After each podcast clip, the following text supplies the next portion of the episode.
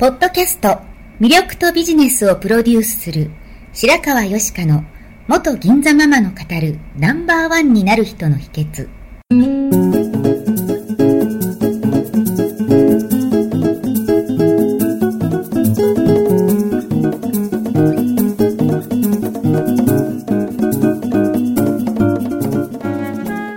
外資系企業の OL から銀座のナンバーワンホステスそしてママに。12年間にわたって多くのお客様や従業員の心理成長に関わり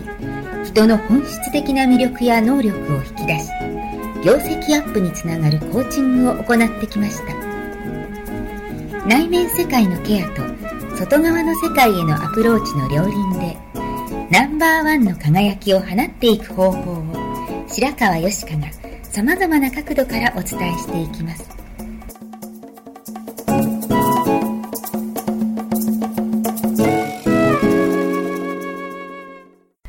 はい、こんにちは。魅力とビジネスをプロデュースする白川よしかのナンバーワンになる人の秘訣を始めたいと思います。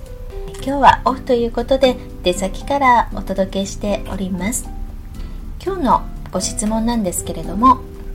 趣味は何ですか？オフは何をされているんですか？というちょっと個人的なご質問なんですが、まあ、これにお答えしていきたいと思います。えー、私はまあ好奇心旺盛なのでその時その時のマイブームっていうのはあるんですけれども一貫して好きなのは読書と旅行と花を生けることなんですね。まあ、それ趣味というか生活の一部、まあ、ライフスタイルの一部になってます。で読書も旅行も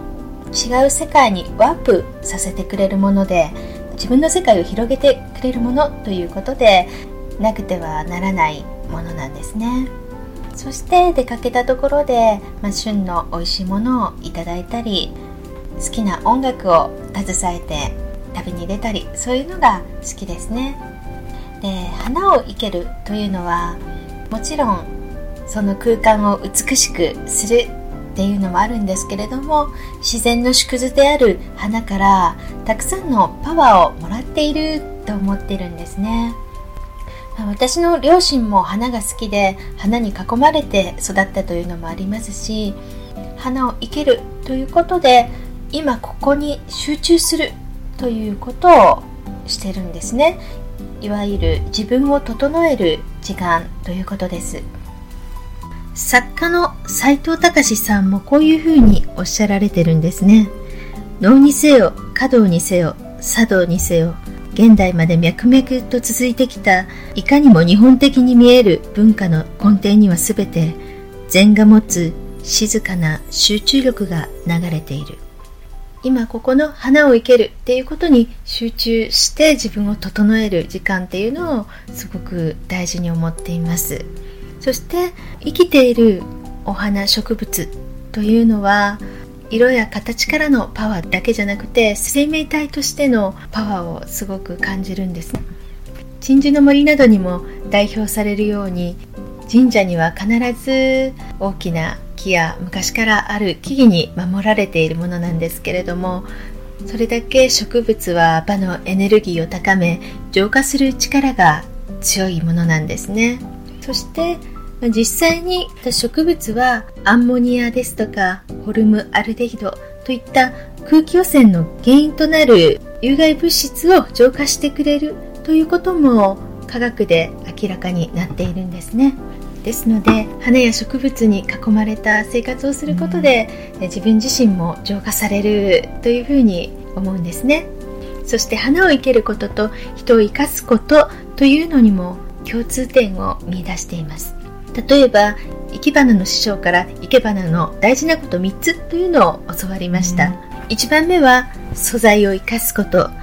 2番目は花と花との相性を知ること。3番目は花の配置を考えるということです。これはそのままそっくり人にも当てはまりますよね。本来持ってる素材を生かすこと。人と人との相性を知ること人の配置を考えることです。これ動画で花を生けながらお話しすればとっても分かりやすかったななどと思ったりするんですけれども、えー、まず素材を生かすということですね。本来持っている良さを生かすということです。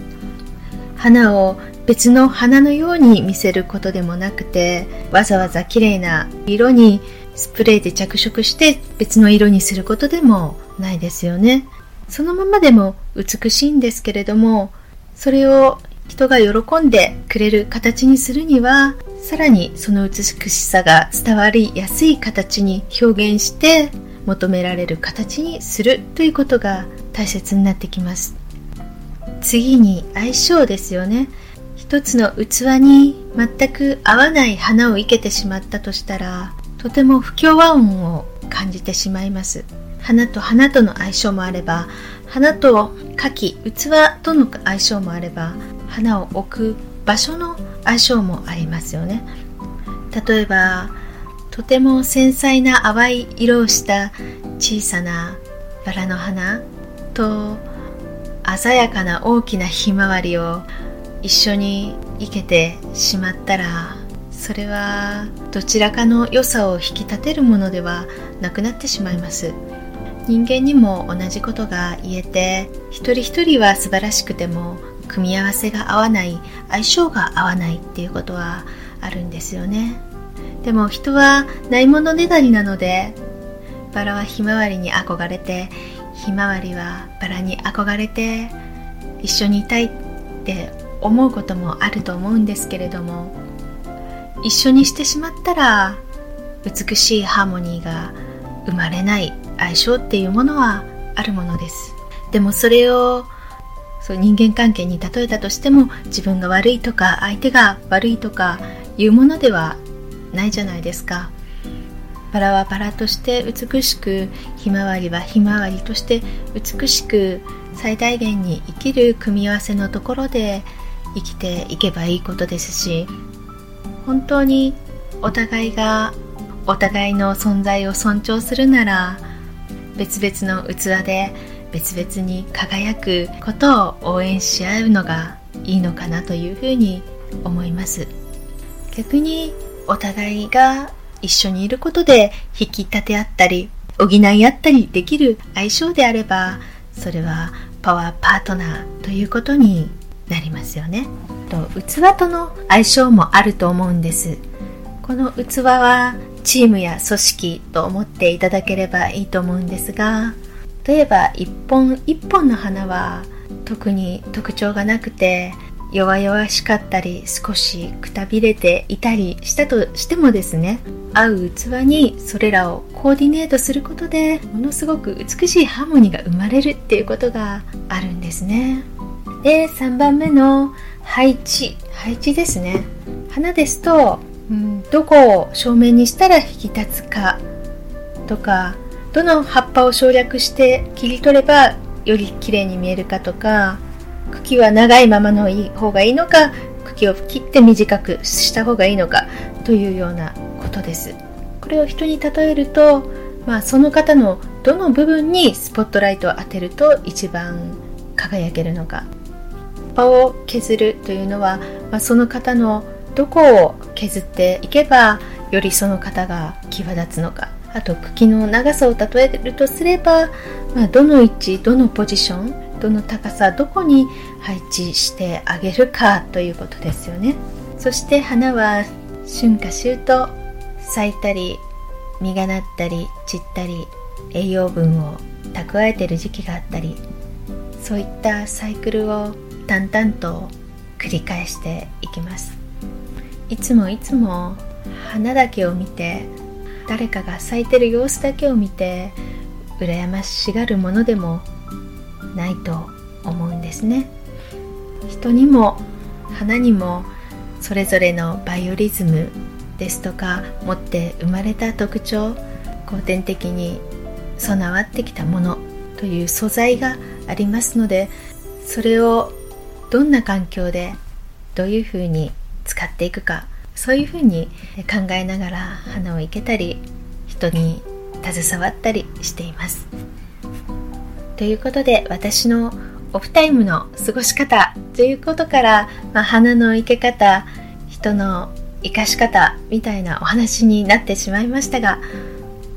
自分が自分に帰れる場所自分が自分に帰れる時間を大切にオンオフの切り替えをつけて年末もうまく乗り切ってください。それではまた来週お届けします。最後まで聞いてくださりありがとうございました。本日の番組はいかがでしたか？これから少しずつお声をいただきながらより充実した内容にしていきたいと思います。番組のご感想やご質問は info アットマーク白川よしか .com までお寄せください。また http コロンスラッシュスラッシュ白川よしか .com のポッドキャストページからも受け付けております。お送りくださった方にはただいまプレゼントをご用意してますね。そしてさらに詳しいお話については無料メルマガビジョニスト通信にて。こちらはサイトにある登録ボタンから簡単にお申し込みしていただけます。もっと深いお話は